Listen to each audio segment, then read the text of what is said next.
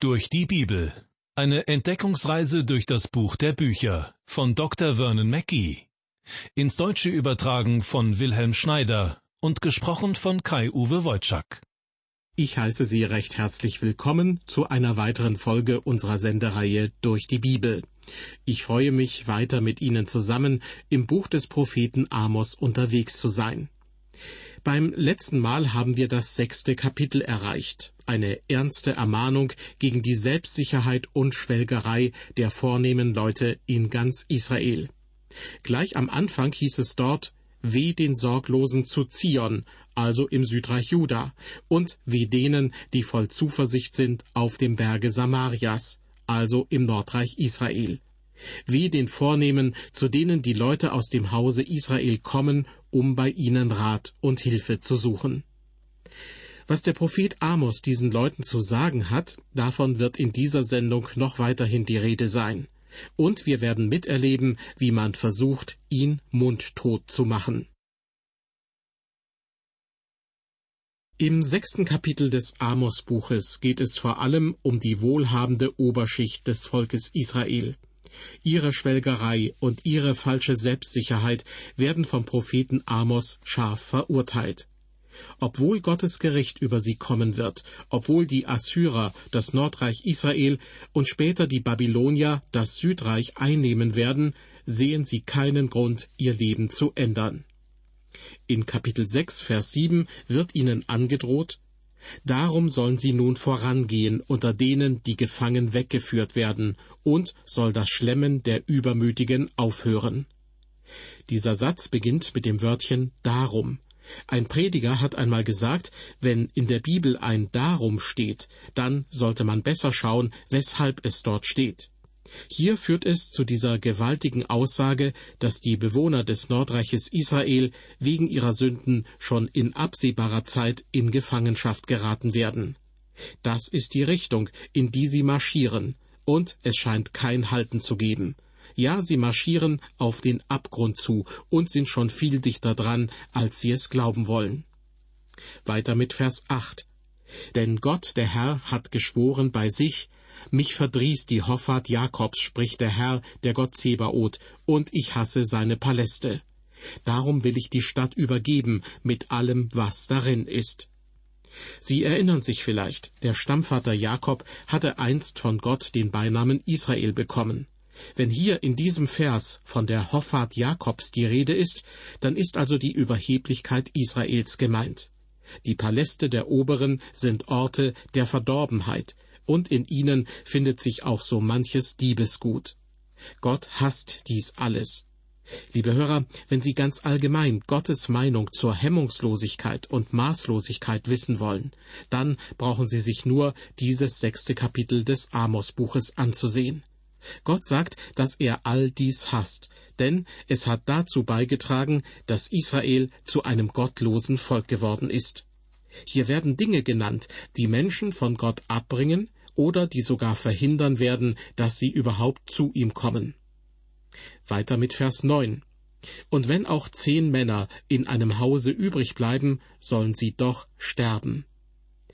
Dieser Vers steht im Zusammenhang mit der Ankündigung, dass viele Bewohner des Nordreiches in Gefangenschaft geraten werden, Vers 7, und dass Gott selbst, wie es in Vers 8 heißt, die Stadt übergeben wird mit allem, was darin ist. Einige Leute werden, wie es zunächst scheint und wie wir gerade gehört haben, ungeschoren davonkommen. Doch auch sie sollen sterben.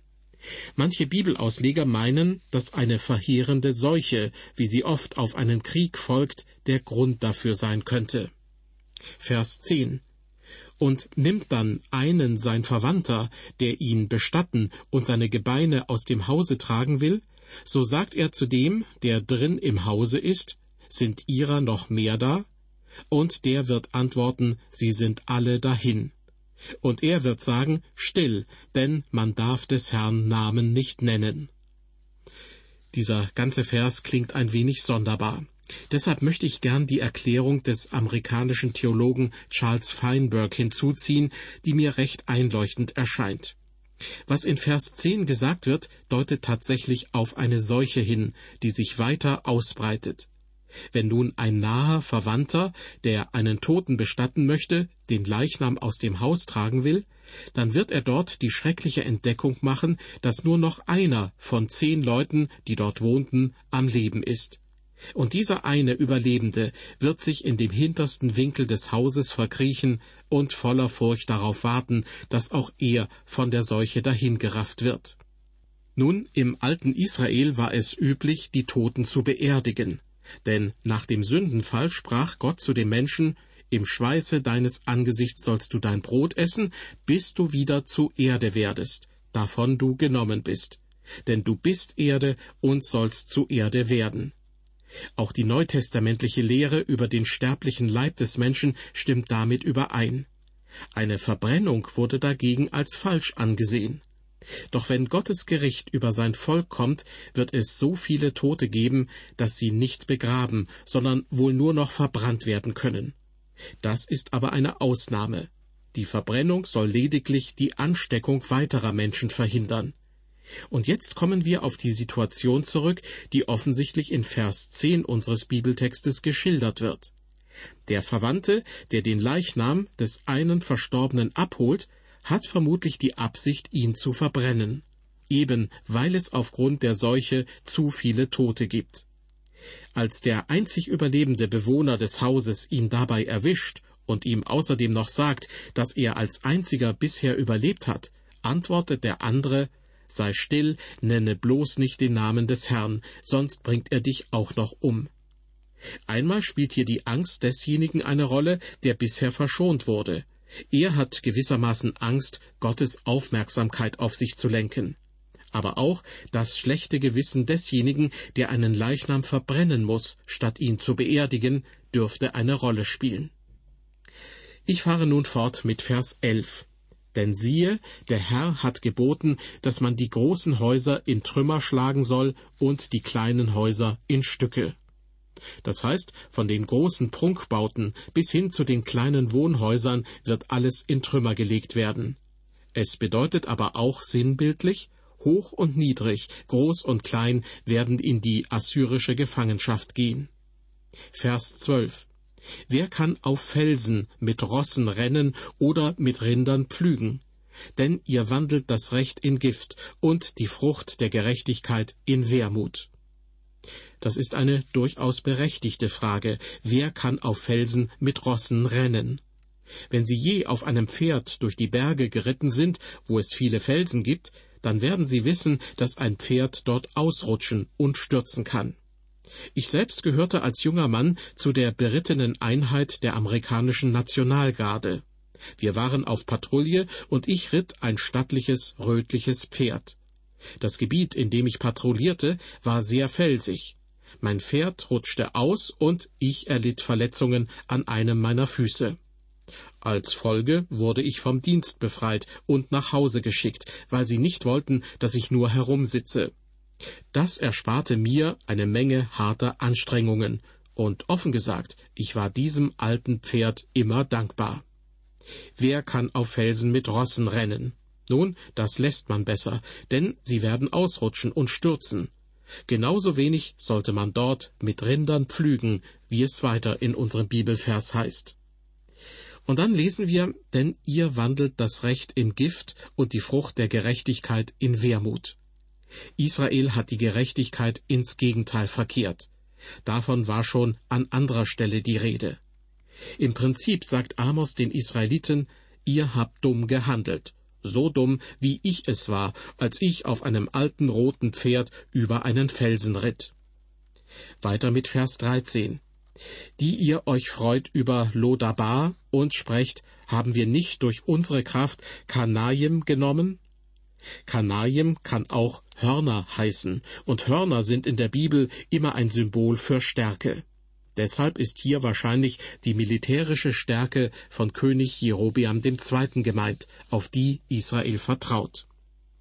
Vers 14 Darum siehe, ich will gegen euch, ihr vom Hause Israel, ein Volk aufstehen lassen, spricht der Herr, der Gott Zebaoth.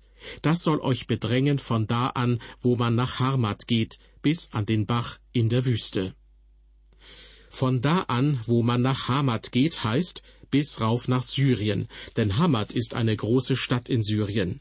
Und die Beschreibung bis an den Bach in der Wüste sollte besser übersetzt werden bis zu dem Bach Araba. Der Araba ist ein Fluss auf der anderen Seite des Jordan, der in das Tote Meer fließt. Gott sagt hier im Prinzip, dieser Feind wird aus dem Norden kommen und euer ganzes Land einnehmen. Gemeint ist jedoch nicht König Ben-Hadad aus Syrien, sondern es ist der König von Assyrien, der das Volk in die Gefangenschaft bringen wird. Soweit das sechste Kapitel aus dem alttestamentlichen Buch Amos. Weiter geht es mit Kapitel sieben, und hier beginnt der letzte große Abschnitt dieses prophetischen Buches. Die drei vor uns liegenden Kapitel enthalten eine Reihe von Visionen über die Zukunft. Man kann Amos einen Hinterwäldler oder einen Prediger vom Lande nennen, doch er ist ganz gewiss mehr als das. Einige Visionen, die Gott ihm gibt, sind wirklich beeindruckend. Beginnen wir mit Kapitel 7, Vers 1. Amos berichtet, Gott der Herr ließ mich schauen, und siehe, da war einer, der machte Heuschrecken zur Zeit, als das Grummet aufging. Und siehe, das Grummet war gewachsen, nachdem der König hatte mähen lassen. Falls Ihnen der Begriff Grummet nichts sagt, kein Problem. Damit ist die zweite Heuernte eines Jahres gemeint. Die erste Ernte geht an den König als Abgabe. Die Menschen bezahlen also weit mehr als nur den Zehnten, von dem so oft die Rede ist. Man schätzt, dass sie etwa 30 Prozent von allem abgeben mussten, was sie auf dem Land erwirtschafteten. Doch Amos kündigt hier nun an, dass eine Heuschreckenplage übers Land kommen wird, nachdem der König bereits seinen Anteil bekommen hat. Da sich die Heuschrecken nun auch ihren Teil nehmen, wird für die Menschen, die hart dafür gearbeitet haben, nichts mehr übrig bleiben. Dieses Gerichtshandeln Gottes soll die Menschen aufwecken und aufschrecken. Vers 2 Als sie nun alles Gras im Lande abfressen wollten, sprach ich, Ach Herr, Herr, sei gnädig, wer soll Jakob wieder aufhelfen? Er ist ja so schwach. Amos sagt also zum Herrn, wir, das Volk Israel, sind bereits so klein und schwächlich geworden. Und er bittet Gott, dass er ihnen vergibt und ihnen hilft. Und schauen Sie, der Herr hat noch Geduld mit Israel. Vers 3. Da reute es den Herrn und er sprach, Wohlan, es soll nicht geschehen. Der Herr sagt, ich werde es nicht tun, ich werde euch nicht so schwächen, dass ihr zugrunde geht. Er lässt die Heuschrecken also weg, die Amos bis zu diesem Zeitpunkt ja nur in einer Vision vorausgesehen hat. Und eigentlich wäre nun der Zeitpunkt gekommen, dass das Volk wegen der liebevollen Barmherzigkeit Gottes zu ihm umkehren sollte. Doch sie tun es nicht. Und so berichtet Amos von einer zweiten Vision. Vers 4. Gott der Herr ließ mich schauen, und siehe, Gott der Herr rief das Feuer, um damit zu strafen. Das verzehrte die große Tiefe und fraß das Ackerland.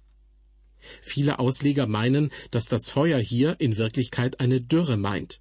Ich sage dazu, dass zu einer Dürre oft auch ein Feuer kommt. Je schlimmer die Dürre, desto größer die Brandgefahr.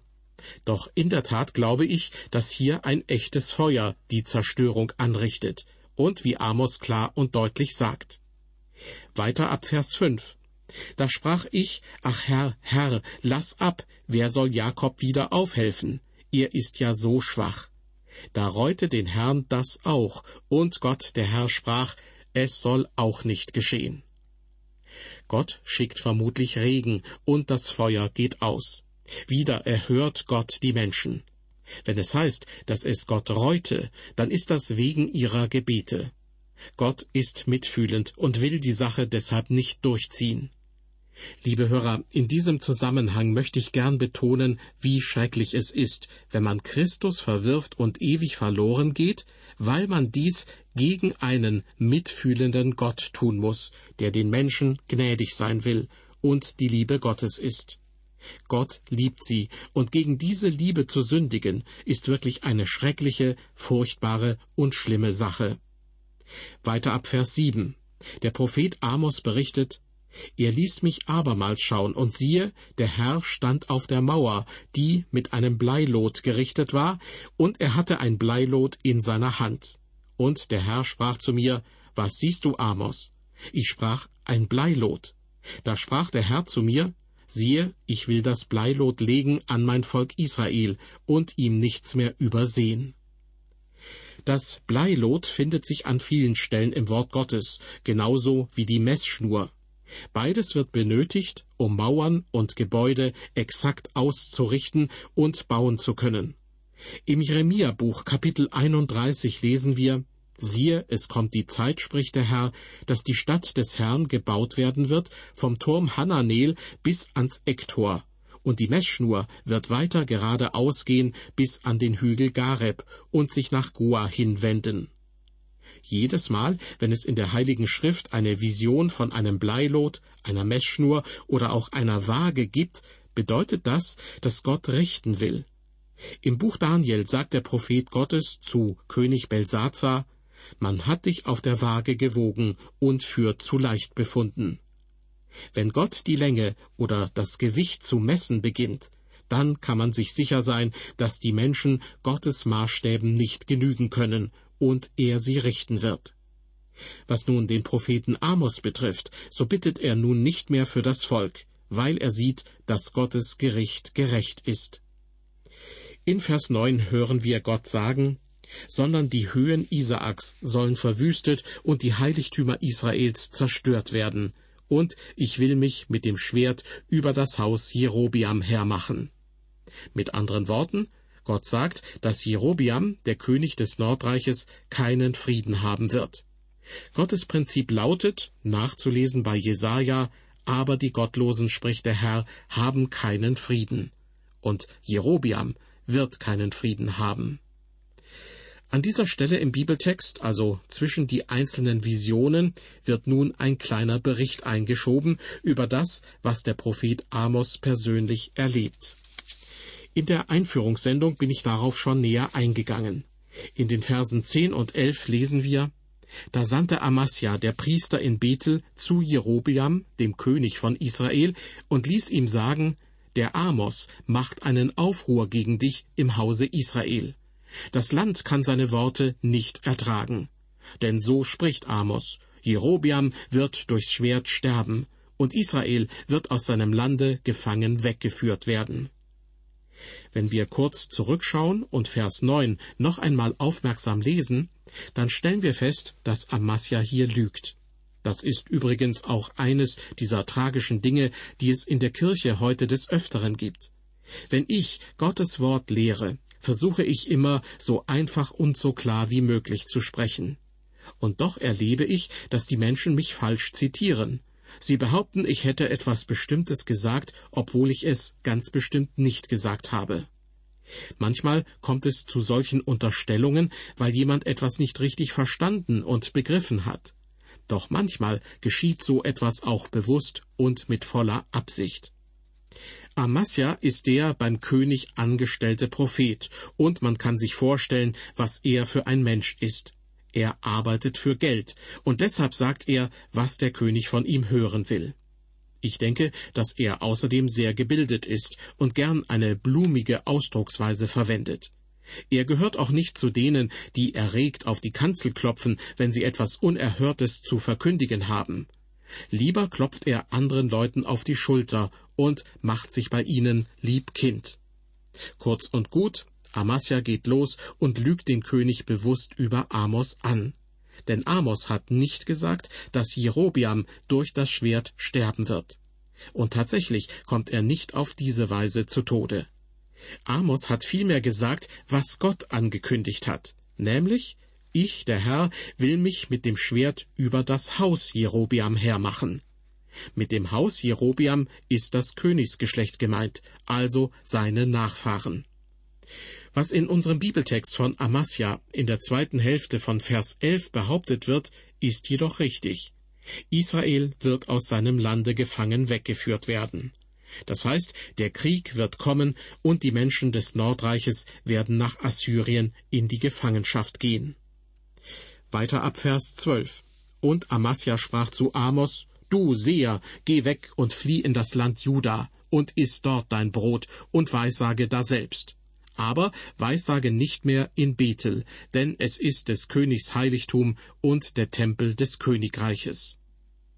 Amasja geht zu Amos, beleidigt ihn und nennt ihn sozusagen einen Dummkopf. Ich wüsste gerne, wie die Bücher heißen, die der schlaue Amasja geschrieben hat. Keiner weiß es und niemand scheint es so richtig zu interessieren. Stattdessen halten wir das Amos-Buch in den Händen, das über rund zweieinhalbtausend Jahre hinweg sorgsam bewahrt und immer wieder abgeschrieben wurde. Ich vermute, dass Amasja dem Propheten Amos auch sagen wollte, wir möchten, dass hier nur sanfte, zivilisierte Worte gesprochen werden. Niemand soll in Aufruhr versetzt und womöglich beleidigt werden. Wörtlich heißt es in Vers 12, Du Seher, geh weg und flieh ins Land Juda. Mit anderen Worten, verlass die Stadt und verschwinde, wir möchten dich hier nicht mehr sehen. Du hast gesprochen, und nun sieht man, dass du es nicht wirklich kannst. Du hast nicht das Format, um hier als Prophet auf der Kanzel zu stehen. Ich lese weiter ab Vers 14. Amos antwortete und sprach zu Amasja, Ich bin kein Prophet, noch ein Prophetenjünger, sondern ich bin ein Hirt, der Maulbeeren züchtet. Aber der Herr nahm mich von der Herde und sprach zu mir, Geh hin und weissage meinem Volk Israel. Amos antwortet so gewandt, dass man sieht, dass er wirklich ein bescheidener Mann ist. Er sagt nicht das, was ein Berufsprophet vermutlich sagen würde. Er ist auch kein Fanatiker. Er gibt lediglich zu verstehen, ich weiß, dass ich kein Profi-Prophet bin. Ich habe nie eure Prophetenschule in Bethel besucht. Ich bin auch kein Sohn eines Propheten. Ich bin eigentlich nur ein Hirte und ein Maulbeerfeigenzüchter. Aber der Herr nahm mich beiseite und sagte zu mir, dass ich prophezeien soll. Ich bin hier, weil mich der Herr hier hingestellt hat. Liebe Hörer, wenn ein Mensch ein solches Vertrauen zu Gott hat, dann vertraut er wirklich. Und das ist auch tatsächlich notwendig, wenn jemand für Gott in den Dienst geht. Er oder sie sollte sich sehr sicher sein, von Gott berufen zu sein. Wenn Zweifel bestehen, sollte er oder sie es lieber nicht tun. Manche Christen sagen, wenn ich keinen anderen Arbeitsplatz finde, gehe ich eben für Gott in den vollzeitlichen Dienst. Doch später stellt sich dann oft heraus, dass ein anderer Job tatsächlich die bessere Alternative für diesen Menschen gewesen wäre. Es ist wichtig, vorab zu klären, hat Gott sie berufen. Und wenn Gott sie berufen hat, dann sollten sie sich nicht davon abhalten lassen, in den vollzeitlichen Dienst für ihn zu gehen. In unserem Bibeltext folgen ab Vers 16 eine persönliche Botschaft und eine persönliche Prophetie, die Amos dem aberwitzigen Amasja im Auftrag Gottes überbringt. Nur so viel sei schon mal verraten, es handelt sich wirklich um starken Tobak. Doch davon wird erst in der nächsten Sendung zu sprechen sein. Wir sind am Ende dieser Sendung angelangt. Ich bedanke mich für Ihr Interesse und würde mich freuen, wenn Sie auch die nächste Folge unserer Sendereihe durch die Bibel wieder einschalten. Dann geht es weiter mit dem, was der Prophet Amos in der Stadt Bethel erlebt, und wir widmen uns seinen weiteren Visionen. Bis zum nächsten Mal, auf Wiederhören und Gottes Segen mit Ihnen.